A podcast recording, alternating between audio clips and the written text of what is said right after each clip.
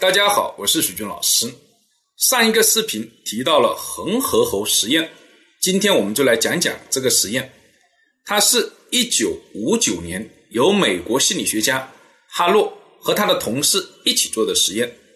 他们把刚出生的小猴子一出生就跟他的母亲分离了，另外给他提供了两个假的母亲，一个是冷冰冰的。但是可以二十四个小时提供奶水的铁丝做的妈妈，另外一个是柔软的、温暖的，但是不能提供奶水的布料做的妈妈。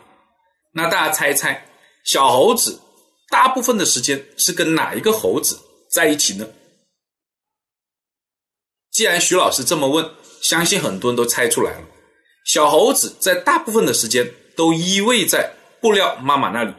只有饿了想喝奶了，才去找铁丝妈妈。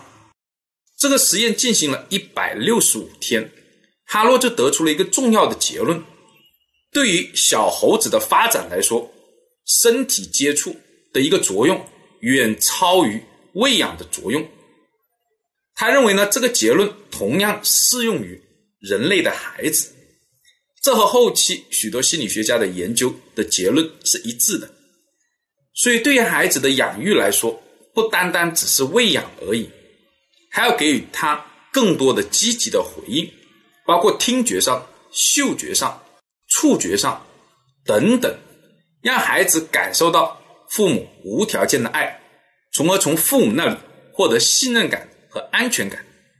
这一个结论和埃里克森人格发展的婴儿期的结论是一致的。